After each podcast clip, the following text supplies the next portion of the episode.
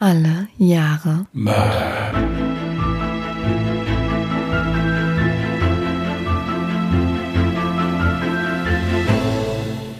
Herzlich willkommen zu Alle Jahre Mörder, der True Crime Podcast mit. Ja, also ob ich das jetzt nochmal so toll hinkriege wie eben, weiß ich nicht. Ähm, äh, Christian, hallo. Und Jasmin. Hi. Also bei mir hört man jetzt im Hintergrund nach wie vor die Katze spielen, aber nachdem wir jetzt circa 40 Minuten hier schon im Call sitzen und darauf warten, endlich die Aufnahme starten zu können, haben wir es jetzt einfach aufgegeben und nehmen die Hintergrundgeräusche von Phoebe in Kauf.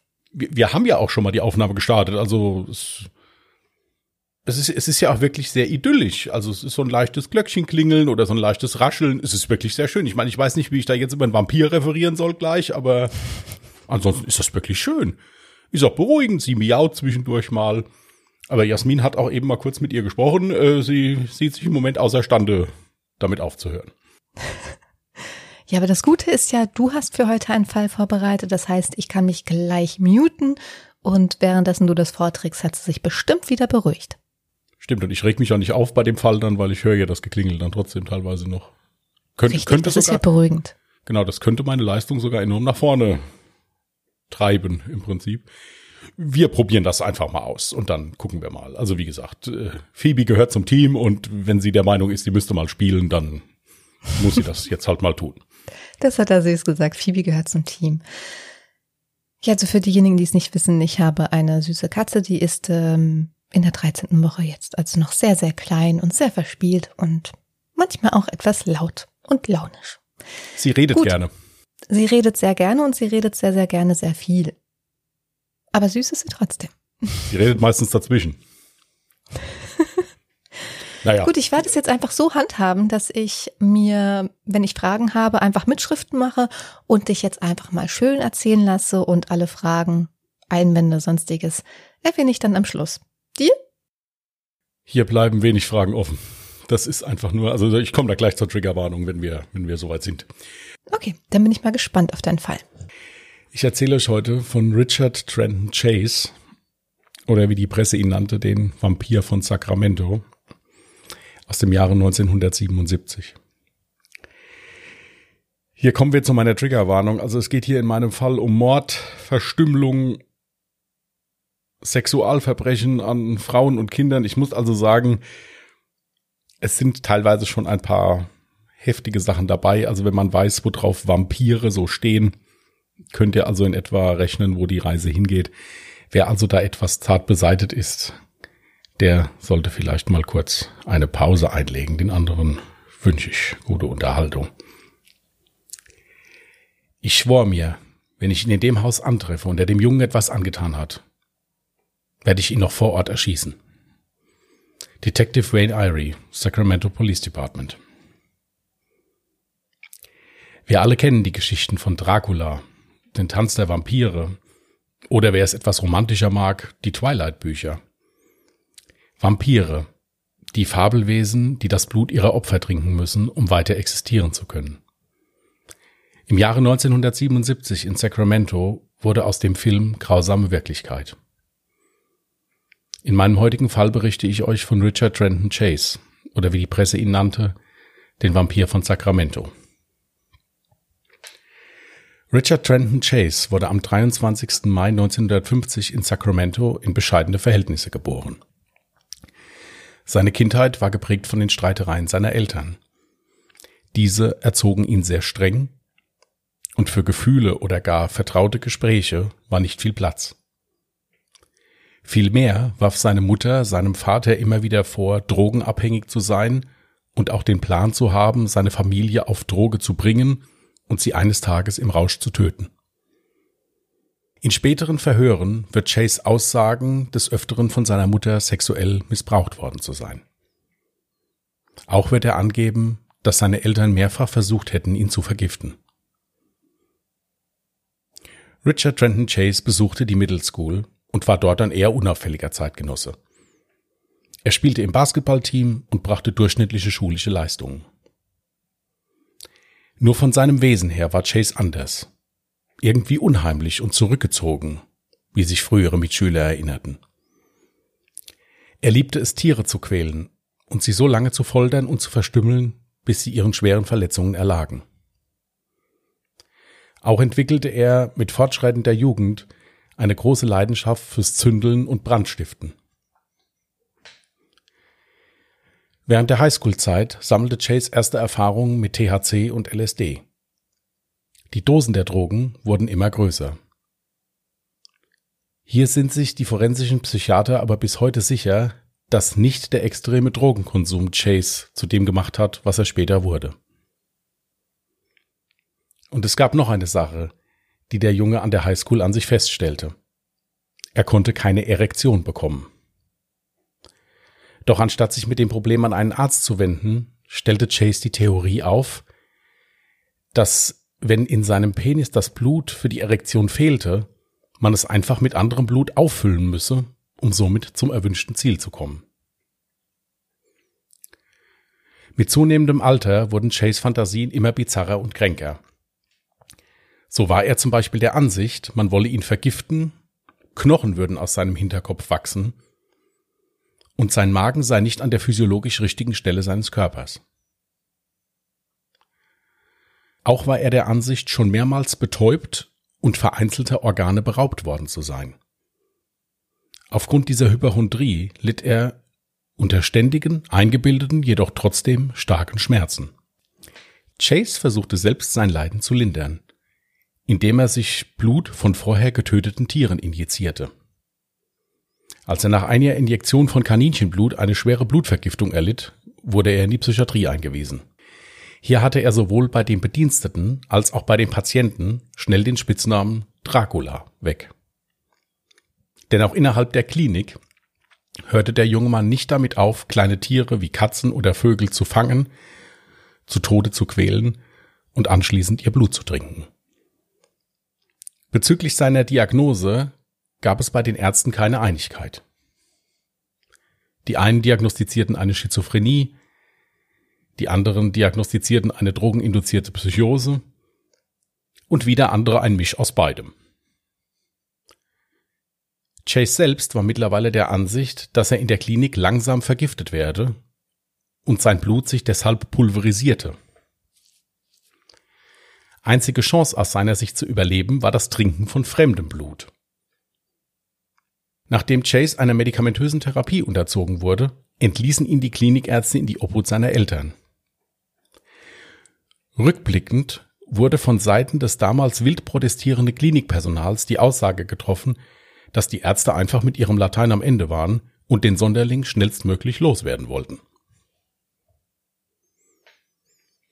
Also das muss wohl so gewesen sein, dass vor dieser Entlassung wirklich das komplette Pflegeteam, also auch Psychologen und so, da wirklich heftigst protestiert haben, den zu entlassen und auch mehrfach gesagt haben, der könnte gefährlich sein aber die Ärzte halt wirklich ja den loswerden wollten, weil sie halt eben auch nicht großartig weitergekommen sind mit dem. Deswegen wurde der schon mehr oder weniger mit Tabletten vor die Tür gesetzt. Für mich dann aber trotzdem nicht verständlich. Weil dennoch weniger Gefahr von ihm ausgegangen wäre, wäre er in der Psychiatrie dann geblieben, oder? Auf jeden Fall, der hätte, also streng, der hätte in der Psychiatrie bleiben müssen. Hm. Der war ja in keinster Weise krankheitseinsichtig. Ja. Als Chase wieder bei seiner mittlerweile vom Vater getrennten Mutter lebte, häuften sich die Suchblätter an den Bäumen und Straßenlampen nach entlaufenen Haustieren. Doch was damals niemand ahnte, keines der Tiere würde jemals wieder den Weg nach Hause finden. Alle waren Chases Blutdurst zum Opfer gefallen. Eine entlaufene Katze tötete Chase sogar vor den Augen seiner Mutter. Auch überraschte ihn seine Mutter dabei, wie er ein Tier in der Mitte aufschlitzte und sich mit dessen Blut einrieb. Aber da seine Mutter nicht ins Gerede kommen wollte, wurde die Sache nicht gemeldet und totgeschwiegen. Um seine Blutjagd zu vereinfachen, erwarb Chase am 7. Dezember 1977 einen Revolver. Im August 1977 dann ein Ereignis, welches nach Meinung der Ermittler wegweisend für Chases weitere Taten war. Im Indianerreservat Pyramid Lake im Bundesstaat Nevada, 320 Kilometer von Sacramento entfernt, entdeckten Beamte der Reservatspolizei am Ufer eines Flusses einen stecken gebliebenen Wagen. Als sie ihn öffneten, verschlug es ihnen die Sprache. Das komplette Fahrzeug ist blutverschmiert und es befindet sich ein Eimer darin. In dem Eimer befindet sich eine Leber. Die Polizisten gingen von einem möglichen Mord aus und suchten mit ihren Ferngläsern die Umgebung um den See ab. Knapp einen Kilometer entfernt sehen sie durch das Fernglas einen Mann, der unbekleidet und blutverschmiert auf einem Felsen sitzt. Als er die Polizisten bemerkt, ergreift er die Flucht. Die Polizisten heften sich an seine Fersen und verhaften ihm schließlich unter dem Verdacht, ein Mörder zu sein. Der Mann ist schnell identifiziert. Sein Name Richard Trenton Chase. Im folgenden Verhör gab Chase zu Protokoll, dass es sich bei dem Blut auf seinem Körper um sein eigenes handeln würde. Das strömt einfach so aus mir raus, gibt er zu Protokoll. Nach Untersuchung der Leber und des Blutes kommen die Ermittler zu dem Ergebnis, dass das Blut von einer Kuh stammt. Chase wird ohne Anklage, allerdings auch ohne Vorstellung bei einem Arzt, wieder auf freien Fuß gesetzt. Bisher gab er sich mit der Jagd auf Tiere und deren Blut zufrieden. Doch am 29. Dezember 1977 sollte sich das ändern. Der 51-jährige Ambrose Griffin ist gerade vor seinem Haus beim Ausladen seiner Einkäufe, als er plötzlich leblos zusammenbricht. Seine heraneilende Frau glaubt zunächst an einen Herzinfarkt. Doch als sie näher kommt, merkt sie schnell, dass sie sich irrt. Ambrose Griffin wurde von einem vorbeifahrenden Fahrzeug aus erschossen. Gründe oder gar Verdächtige, absolute Fehlanzeige. Griffin führte ein absolut unauffälliges Leben hatte weder Feinde noch zwielichtigen Umgang. Die Ermittler beschlich schnell der Gedanke, hier mordet jemand einfach unwillkürlich. Die Patronenhülsen wurden erst am nächsten Tag gefunden. Auch fand die Polizei heraus, dass mit der Tatwaffe noch auf verschiedene Häuser in der Nachbarschaft geschossen wurde. Hierbei wurde zum Glück niemand verletzt. Chase hatte zum ersten Mal getötet. Aber das war erst der Anfang. Denn mit der Leiche konnte Chase nichts anstellen. Es war ja nur im Vorbeifahren. Auch in seinem Wohnort hagelte es Anzeigen bei der Polizei.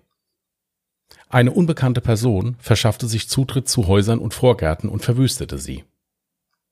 In einem Haus urinierte er in eine Schublade und beschmierte das Kinderbett der Familie mit Fäkalien. Einmal wurde der Eindringling sogar überrascht und verjagt. Am 23. Januar 1978 dann die nächste grausame Tat. Chase dringt in das Haus der im dritten Monat schwangeren Theresa Wallin ein, als diese gerade den Müll rausbringt, und tötet sie mit drei Schüssen. Doch damit nicht genug. Chase verging sich nach ihrem Tod an der Leiche, verstümmelte sie und badete anschließend im Blut der Toten. Im Briefkasten des Hauses finden die Ermittler später eine Patronenhülse. Diese passt zu den Hülsen, welche am Tatort des Mordfalls Griffin sichergestellt wurden. Auch wurde am Tatort ein benutzter Joghurtbecher gefunden. Aus diesem muss der Täter das Blut seines Opfers getrunken haben. Den Fall bekommt der gerade frisch zum Detective beförderte Wayne Irie zugeteilt. Die Bilder der grausam zugerichteten Leichen gehen ihm laut eines späteren Interviews bis heute nicht aus dem Kopf. Da sich ihm am kompletten Tatort ein Bild der Verwüstung bietet, geht Detective Rain Ivy von einem nicht geplanten bzw. unorganisierten Mord aus. Auch eine Affekttat wird nicht ausgeschlossen. Bei Befragung der Nachbarn gibt einer an, Richard Trenton Chase in der Nähe des Tatorts gesehen zu haben. Die Sache ließ sich natürlich nun auch nicht mehr vor der Öffentlichkeit geheim halten. Die Zeitungen waren voll von dem grausamen Mord. Die Bürger von Sacramento reagierten panisch. Laut Polizei stieg die Anfrage in den Geschäften nach Schusswaffen ins Unermessliche. Doch jetzt war Chase auf den Geschmack bekommen. Vor allem die Tatsache, dass er beim Experimentieren mit den Geschlechtsorganen der Toten sexuelle Befriedigung erfuhr, machte eine weitere Tat für ihn umso reizbarer und nahezu unumgänglich. Die Polizei ermittelte auf Hochtouren. Leider nicht schnell genug. Und was die Ermittler auch nicht ahnten, ist, dass Chase kommende Tat seine vorherige an Brutalität und Abartigkeit noch übertreffen würde. Am 27. Januar 1978 betrat Chase das Haus von Evelyn Miroth. Sie hatte zu diesem Zeitpunkt gerade Besuch von ihrem Nachbar Daniel Meredith. Chase tötete sie, ihren sechs Jahre alten Sohn Jason sowie ihren 22 Monate alten Neffen David Michael. Auch Nachbar Daniel überlebte das Massaker nicht. Er wurde von in den Kopf geschossen. Es glich laut den Ermittlern einer Exekution. Auch Evelyn wurde vom Täter erschossen. Nur zeigte sich bei ihr wieder da das gleiche verstörende Bild wie beim vorherigen Opfer Theresa Wallin. Ihre Bauchdecke war aufgeschlitzt und sie war wie ausgeweidet. Teilweise fehlten innere Organe der Frau. Bei späteren Untersuchungen wurde festgestellt, dass die Leiche postmortem sexuell geschändet wurde. Im Bad fanden die Ermittler eine mit Blut und Wasser gefüllte Badewanne vor. Der sechsjährige Jason wurde ebenfalls im Bett liegend mit einem Kopfschuss getötet. Was allerdings für die Ermittler das Allerschlimmste war, von dem 22 Monate alten David Michael fehlte jede Spur. Sofort wurde eine Fahndung eingeleitet und die Öffentlichkeit informiert. Es gab Dutzende von Freiwillige, die sich anboten, bei der Suche nach dem Kind zu helfen. Nachdem alle Zeugen in der Nähe des Tatorts befragt wurden, häuften sich Aussagen über einen sich seltsam verhaltenden Mann in der Nähe des Tatorts. Er soll hager mit langen strähnigen Haaren gewesen sein. Bekleidet soll er mit einer orangenen Jacke gewesen sein. Der Mann fiel den Zeugen auf, weil er in die Fenster der Häuser hineinspähte. Da die späten 70er Jahre Zeit der Hippie-Kultur waren, taten sich die Ermittler mit der Suche schwer. Das verstehe ich nicht. Hippie-Kultur aufgrund dessen, es hatten sehr viele lange Haare und äh, etwas, Ach, okay. einen etwas, ja, so wie heute würde man sagen, used Look. Mhm. Ja, also das äh, war nichts Manifestes. Okay.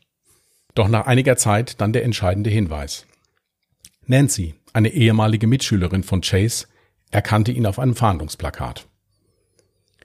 Sie erinnerte sich daran, Chase am Tag der Ermordung von Theresa Wollin im Country Center getroffen zu haben. Sie erinnerte sich, dass Chase total verdreckt und scheinbar desorientiert durch das Center irrte. Als Chase sie erblickte, sprach er sie an und fragte sie nach einem gemeinsamen Mitschüler, der bei einem Motorradunfall ums Leben gekommen war.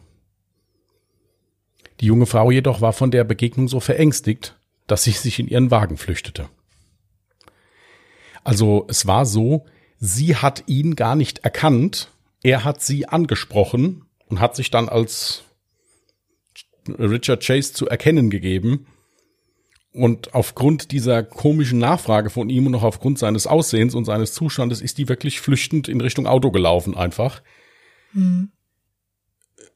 Hat es dann aber auch für hinterher offenbar nicht notwendig gehalten, da irgendwie mal jemanden zu informieren oder sowas. Äh, bisschen komisch. Aber naja, sie hat sich ja dann später noch gemeldet. Als Detective Ivy die junge Frau als Zeugin befragte, erinnerte sie sich, dass Chase am besagten Tag eine orangene Jacke trug. Auch hatte sie das Gefühl, seine Hände seien blutverschmiert gewesen und spätestens da hätte ich die Polizei gerufen. Ja. Naja. Detective Ivy machte sich mit seinen Kollegen auf den Weg zur Wohnung von Chase. Im Wagen auf dem Weg dorthin ging ihm der Satz durch den Kopf, den ich euch zu Anfang vorlas. Ich schwor mir, wenn ich ihn in dem Haus antreffe und er hat dem Jungen wirklich etwas angetan, werde ich ihn noch vor Ort erschießen. Ich lege ihn um und Schluss. Die Kollegen des Detectives teilten seine Meinung. Sollte dem Kind etwas passieren, würden sie sofort das Feuer eröffnen. Am Wohnkomplex angekommen, fragten die Polizisten den Hausverwalter, nach der Wohnung von Chase. Die Ermittler klopften an, erhielten jedoch keine Antwort. Da die Polizisten zu diesem Zeitpunkt weder einen Haft noch einen Durchsuchungsbefehl in der Tasche hatten, ließ Detective Ivy Rücksprache mit der Staatsanwaltschaft und seinem Chef halten. Bis zur Entscheidung zogen sich die Polizisten zurück. Doch da kam Chase mit einer Kiste in der Hand aus seiner Wohnung. Als er die Beamten sah, ergriff er die Flucht. Detective Ivy sprintete hinterher und konnte ihn auf dem Wohnpark noch stellen. Chase war bei seiner Flucht mit einem weiteren Polizisten direkt in die Arme gelaufen. Dieser schlug ihn mit einem gezielten Schlag auf den Kopf nieder. Die Polizisten rangen mit Chase auf dem Boden. Im Bodenkampf sehen sie, Chase trägt eine Waffe bei sich. Detective Ivy hält ihm seinen Dienstrevolver an die Schläfe und schreit ihn an, er solle sich ergeben, sonst würde er abdrücken. Doch auch davon war Chase nicht zu bändigen. In diesem Moment merkte ich, ich bin nicht wie er. Ich konnte nicht einfach einen Menschen erschießen. Ich hätte es tun können. Es wäre astreine Notwehr gewesen. Aber ich konnte es nicht. Das ist nun mal der Unterschied zwischen einem kaltblütigen Mörder und einem normalen Menschen. So Ivy in einem späteren Interview. Als Chase dann endlich festgenommen werden konnte, begannen die Ermittler sofort, seine Wohnung zu durchsuchen. Ein letzter Funke Hoffnung blieb, den kleinen David Michael noch lebend zu finden. In der Wohnung bot sich den Ermittlern ein ekelerregendes Bild. Alles war blutverschmiert. Und in der Küche fanden die Ermittler im Kühlschrank mit Blut gefüllte Flaschen. Ein Mixer mit Innereien stand auf der Theke. Chase hatte sie offenbar mit Cola gemischt. Auf dem Präsidium dann das Verhör. Wo ist David Michael? Das war die wichtigste Frage, die die Ermittler aus Chase herausbekommen wollten. Detective Ivy verhörte Chase als erster. Chase gestand lediglich den Mord an Hunden. Da gab es auch eine Szene, die hat der Polizist, also dieser Detective Ivy in einem Interview gesagt, dass er dann von dem Verhörtisch aufgestanden ist zu einem Tisch daneben gegangen ist und nochmal sich Bilder und Akten angeguckt hat und dann wäre der Chase aufgestanden und hätte sich neben ihn gestellt einfach. Und hätte ihm mhm. so über die Schulter geguckt. Und da meinte dieser Detective, hätte ich da einfach, also der, der hat ihn natürlich angeschrien, er sollte weggehen und sollte sich da hinsetzen und äh, sollte ihm nicht zu nahe kommen. Und rückblickend meinte dieser Detective, hätte er da den Arm um den gelegt, einfach, also so väterlich mal, und hätte gesagt, komm, sag mir doch, was du gemacht hast und dann ist es gut. Der ist sich bis heute sicher, er hätte es dann vielleicht gestanden. Okay. Weil der in diesem Moment auch nicht bedrohlich auf die gewirkt hat oder so. Halt verwirrt, verängstigt, mhm. aber nicht bedrohlich. War die Vermutung von den Polizisten. Wollte ich mhm. einfach nur mal so dabei erzählen. Aber Chase bleibt ungeständig. Auch die Staatsanwaltschaft konnte Chase nichts entlocken. Dieser erklärte, er würde von den Nazis oder von der Mafia verfolgt. Der Verdächtige litt offenbar unter Wahnvorstellungen. David Michael wurde zwei Monate später in einem Karton in der Nähe der Mülltonnen einer Kirche gefunden. Das Kind war enthauptet. 1979 wird Chase der Prozess gemacht. Seine Verteidiger plädieren sofort auf Unzurechnungsfähigkeit und somit Schuldunfähigkeit. Die Staatsanwaltschaft ist anderer Meinung. Sie fordert die Todesstrafe. Chase wusste zumindest in Teilen, was er da tat. So benutzte er bei seinen Taten immer Gummihandschuhe. Andererseits ging er aber nach den Taten blutverschmiert von den Tatorten weg, ohne sich Gedanken zu machen, was dabei hätte geschehen können oder ob er gesehen werden könnte. Die Kammer erklärte Chase für voll schuldfähig und verurteilten ihn zum Tode durch die Gaskammer. In seiner Haft gab Chase noch einige Interviews mit wüsten Verschwörungstheorien, also da war wirklich alles dabei, von Aliens über die Mafia bis hin zu Vampiren und so weiter. Also da war alles dabei, was du haben willst. Also total neben sich. Zu seiner Hinrichtung kam es nicht. Chase beging am 26. Dezember 1980 in seiner Zelle Selbstmord. Er hatte im Laufe der Zeit seine ihm verordneten Antidepressiva heimlich gesammelt und dann auf einmal geschluckt. Uff. Ich bin ganz froh, dass ich vorher gerade schon was gegessen habe. Da hast du dir einen ziemlich heftigen und ziemlich ekelhaften Fall rausgesucht. Ja, ich muss auch dazu sagen, dass ich äh, gerade jetzt, was das, das, der Bezug auf das, auf das Baby angeht, die ganze Sache etwas gestrafft habe. Muss mhm. ich mal so sagen. Also ähm, wir hatten uns vorher auch darüber unterhalten, also Jasmin und ich, wie man das am besten ausführt. Zum einen natürlich pietätvoll, also ich hoffe, das ist mir gelungen. Und zum anderen, wie sehr man da ins Detail gehen sollte. Also wen das noch detailreicher interessiert, wie gesagt, das Internet steht ja jedem offen. Ich denke, das, was ich erzählt habe, ist schon heftig und schlimm genug. Ja. Komplett wahnsinnig. Dieser Herr. Was mir komplett von Anfang an aufgefallen ist, ist die Tatsache, dass ja einiges schiefgelaufen ist. Zum einen konnte ich erstmal gar nicht verstehen, warum er aus der Psychiatrie direkt entlassen wurde, weil er in diesem Moment ja schon eine richtig große Gefahr für sich selbst und für seine Umwelt, also in dem Fall waren es ja noch Tiere, aber diese Gefahr ging ja eigentlich von ihm aus. Deswegen kann ich das null nachvollziehen. Ebenso wenig nachvollziehen kann ich, dass seine Mutter scheinbar auch mal dabei war, als er eine Katze getötet hat.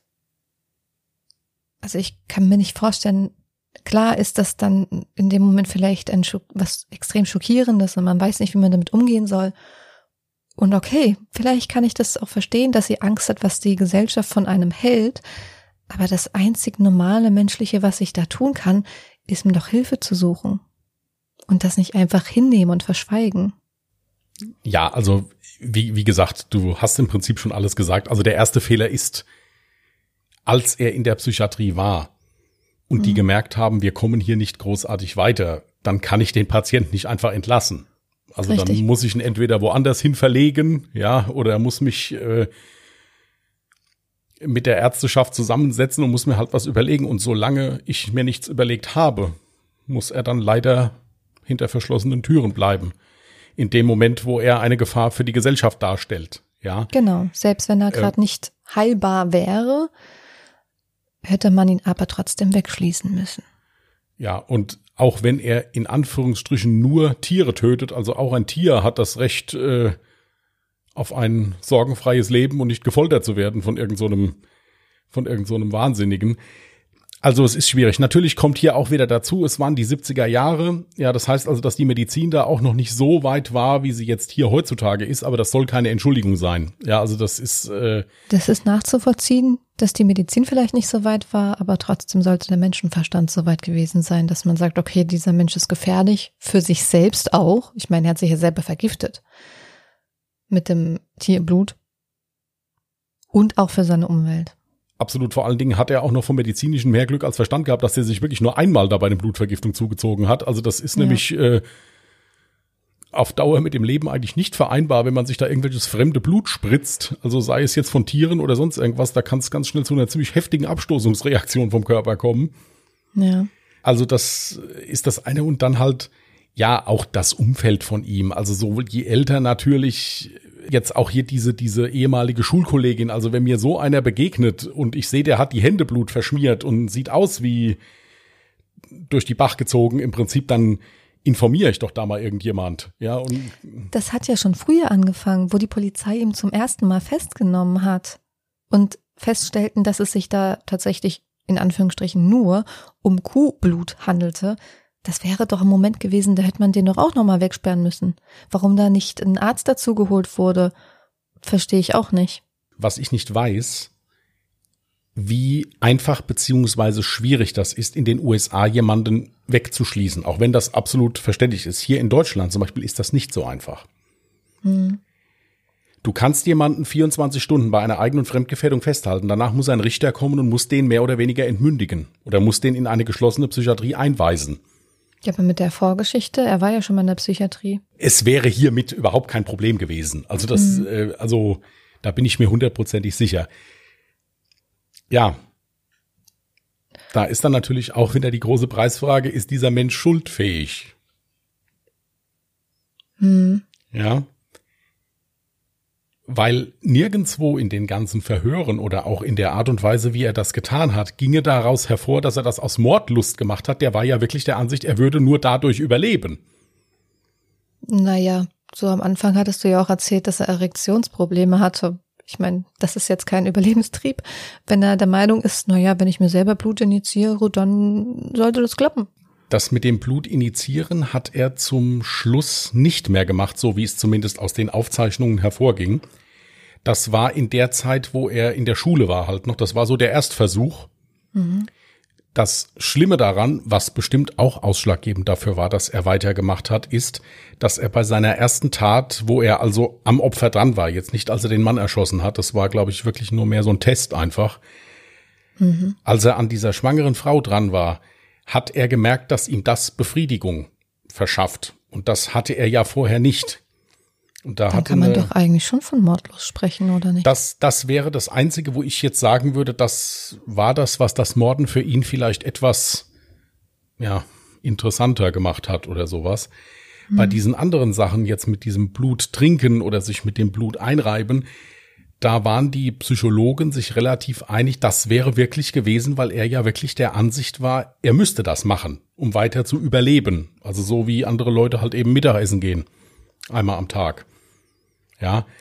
Es ist total verworren. Es ist äh, halt auch schwierig, wie gesagt, dass gerade jetzt, wie gesagt, in den 70er Jahren natürlich auch diese Tiefenpsychologie noch nicht so weit war, wie sie jetzt heute ist. Mhm. Aber Tatsache ist halt, dass dieser Mensch nie mehr auf die Straße hätte gedurft. Ja, also der hätte Richtig. Sicher verwahrt werden müssen irgendwo. Natürlich unter menschlichen Bedingungen, ganz klar. Also natürlich nicht irgendwo eingesperrt und einen Schlüssel weggeworfen, mit dem Mann hätte gearbeitet werden müssen. Vielleicht hätte man da noch irgendwas retten können. Mhm. Ja. Was ich auch nicht verstanden hatte, ähm, seine erste Tat, also nicht seine erste, sondern quasi seine zweite, ähm, wo er die Theresa ermordet hatte. Theresa, ja. richtig? Ja. ja. Da gab es doch eine Zeugenaussage von einem Nachbarn, dass er Chase am Tatort gesehen hat. Warum wurde da in die Richtung noch nicht ermittelt und er befragt? Das hat sich für mich auch nicht so richtig erschlossen. Also ich hatte diese, diese Aussage aus einer Dokumentation, die ich geguckt hatte. Mhm. Warum die jetzt nicht explizit dem nachgegangen sind, kann ich dir auch nicht sagen. Zuweilen ist sich ja dann halt auch mit der Aussage von dieser Nancy, da sind sie ja dann erst tätig geworden, als die den also nochmal astrein identifiziert hat. Mhm. Ja der ist wohl immer mal wieder polizeilich befragt oder belangt worden, weil er ja nun mal halt aufgrund seines absonderlichen Verhaltens halt auch des öfteren Mal aufgefallen ist.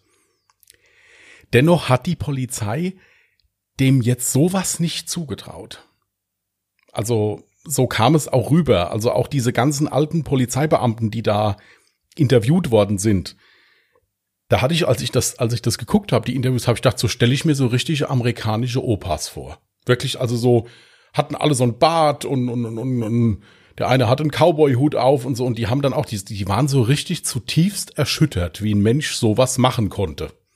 Ja. Auch dieser Detective Ivy, das war ein, dem hast du richtig angemerkt, das ist ein richtig guter Mensch, ist das. Das hast du dem, also so, so ein richtiger Papa, so ein richtiger Familienvater und, und Großvater, ja. Mhm. Und was, was das alles überschleiert hat, der konnte dem auch noch nicht mal böse sein oder sagen, hier, ich hasse den dafür, wie kann der das machen? Der hat einfach nur gesagt, mein Gott, wie kannst du dann sowas machen? Im Prinzip so. Und, und dann hat er ihn im Verhör gehabt. Und ab da hat er dem eigentlich nur noch leid getan. Da hat er also wirklich gesehen, was das für ein kaputter Mensch ist, dem irgendwie halt auch keiner geholfen hat oder sowas. Das ist halt immer dieser, dieser Zwiespalt, denke ich mir. Zum einen hast du da einen Menschen, wo du sagst, okay, gut, der kann ja jetzt nichts dafür, dass der so verrückt ist. Andererseits natürlich hast du die Angehörigen der Opfer, die sagen, ja, das ist mir doch egal, der hat hier meine Frau umgebracht oder meinen Mann umgebracht. Richtig. Das ist halt dieser, dieser menschliche Zwiespalt, den du, den du da halt hast. Ja, das, was mhm. der gemacht hat, ist abscheulich, aber Schuld, eine große Mitschuld, für mich tragen hier dran die Ärzte, die den nicht weiter behandelt haben, die den einfach weggeschickt haben. Richtig mein, plus natürlich die Familie ist klar, dass die, die hätten dann da auch noch mehr sagen müssen, nee, mein Sohn nehme ich so nicht mit. Ja. Man hätte bestimmt schwer verhindern können, dieser Mensch wird sei, wäre trotzdem sein Leben lang psychisch krank gewesen, hätte Wahnvorstellungen gehabt, hätte weiterhin auch eine Gefahr für die Gesellschaft dargestellt. Aber ich weiß nicht, ob man diese Sachen nicht hätte verhindern können, wenn man den entmündigt hätte und hätte den in einer geschlossenen Anstalt untergebracht weiß ich nicht, ob man das nicht hätte verhindern können hier. Genau, das ist tatsächlich auch meine Meinung. Wenn die Ärzte damals nicht falsch entschieden hätten, hätten die Morde verhindert werden können. Ja. Uns interessiert es aber auch immer an der Stelle, was ihr dazu denkt. Und das könnt ihr uns gerne wissen lassen.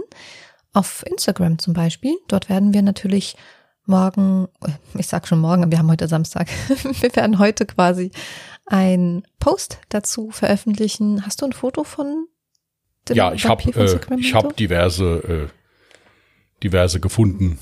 Ich mhm. werde ein hab eins rausgesucht, was was passt. Alles klar. Dann werden wir dazu einen Post machen und unter diesem Post könnt ihr uns gerne eure Meinung dazu schreiben. Auf Instagram findet ihr uns unter @allejahremörder mit OE geschrieben, auf Twitter unter @allejahremorde oder ihr könnt uns auch gerne euer Feedback per E-Mail an contact@allejahremörder.de mit OE geschrieben senden. Okay. Dann müsste ich ja mal auslosen, oder? Ja. Machen wir das mal. Oh, so früh war ich noch nie. 1964. Okay. Der Edding wieder. Ja, sonst werde ich gleich hier wieder angeschimpft, dass das nicht vorbereitet ist. Es war auch nicht vorbereitet. Ich musste ihn eben schnell noch äh, eben aus dem Schublade holen. Wenn ihr Fälle habt, wo ihr meint, das wäre interessant, auch an die vorhin angegebenen Adressen könnt ihr uns gerne schicken. Ich bin für Anregungen sehr dankbar. Mhm. Ja. Haben wir sonst noch irgendwas Bahnbrechendes zu erzählen, wo wir. Ich glaube, das verschiebt noch Bahn. Bahnbrechendes, ja, sagte mhm. ich ja. ich würde sagen, diese Woche noch nicht, aber vielleicht haben wir ja nächste Woche ein paar News und ein paar Neuigkeiten zu berichten. Ich bin auf jeden Fall noch auf der Suche nach einem Fall für 2010. Ich habe jetzt drei in der engeren Auswahl und kann mich irgendwie nicht entscheiden. Aber vielleicht gelingt mir das ja noch bis nächsten Sonntag. Ja, das wäre halt schön, um den Fort Fortgang des Podcasts irgendwie zu ermöglichen. Ja, aber, aber stress dich überhaupt nicht. Ja. Aber es ist noch nicht zu spät. Ihr könnt auch gerne einen Fallvorschlag für 2010 noch an die besagten Adressen schicken. Und ähm, vielleicht entscheide ich mich doch nochmal um. Ansonsten bereite ich einfach drei Fälle vor und. und Jasmin liest dann so lange vor, bis ihr alle dann, bis dann irgendeiner hier uns anruft und sagt, der ist gut, den nehmen wir. Richtig, wir genau. Würden dann, wir würden dann auch noch mal von vorne anfangen. Also mit allem. Im Übrigen fand ich es eben sehr schön, als ich sagte, haben wir noch was Bahnbrechendes zu berichten. In dem Moment fuhr bei Jasmin die Bahn vorbei und wir mussten kurz unterbrechen. ähm, fand ich sehr schön. Die Katze schläft mittlerweile. Ja.